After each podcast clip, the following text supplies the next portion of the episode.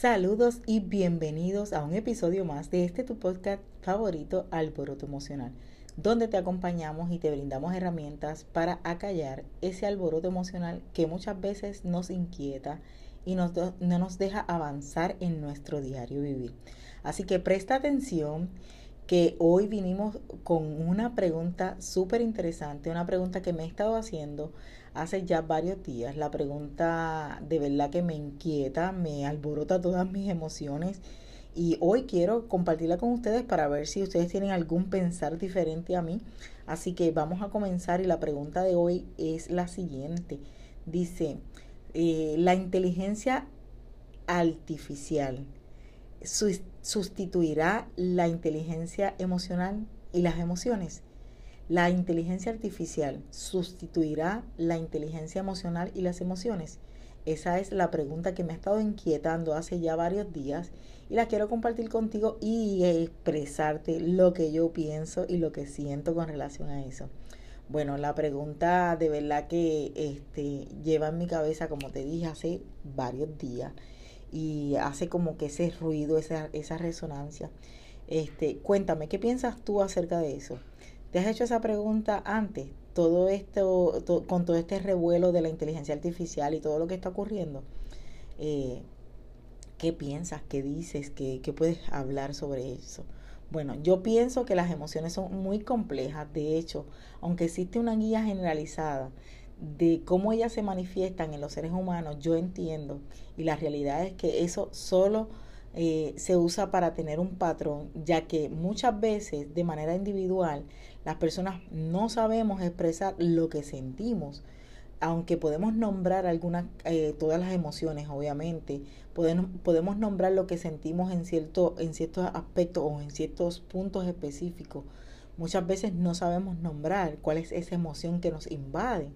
Así que yo creo que estas cosas, porque ese sentimiento que nosotros tenemos cuando, eh, ¿verdad?, evocamos emociones, es indescriptible. Muchas veces no podemos eh, decir eh, el, ese, ¿sabe? esa expresión o expresar esa emoción, aunque sí tenemos nombres y, y podemos decir qué sentimos, muchas veces lo que sentimos en la pura realidad no no le hace este sentido o no le hace eh, honor a lo que verdaderamente nosotros sentimos en nuestro cuerpo, lo que nosotros sentimos en nuestro corazón, en nuestra cabeza, eh, porque yo creo que va más allá de, ese sentimiento, de, de, sentir, va más allá de simplemente únicamente expresar con palabras lo que nosotros sentimos. Y yo creo que eso va a ser imposible, porque cada persona es individual. Y como les dije, aunque hay una guía generalizada y hay unos nombres para expresar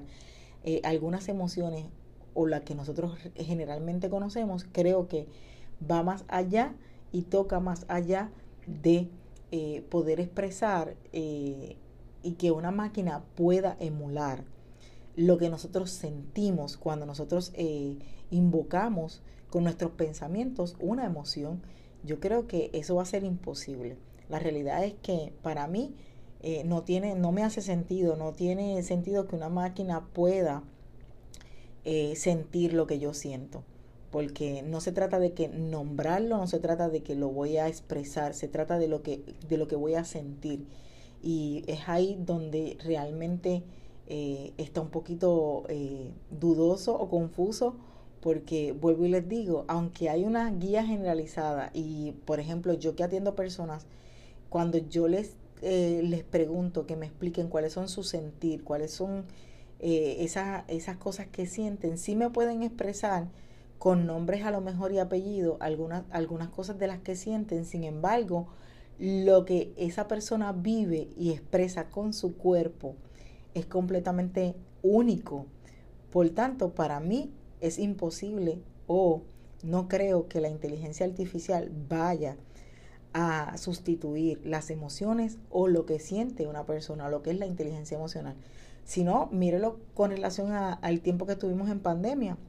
Muchas personas, eh, a pesar de que teníamos las máquinas, a pesar de que nos comunicábamos por, eh, este, por, por aparatos electrónicos, mucha gente creó en ese, en ese proceso, en ese tiempo de pandemia, ansiedad, ataques de pánico, donde se sentían solos, aún estando con personas en su alrededor.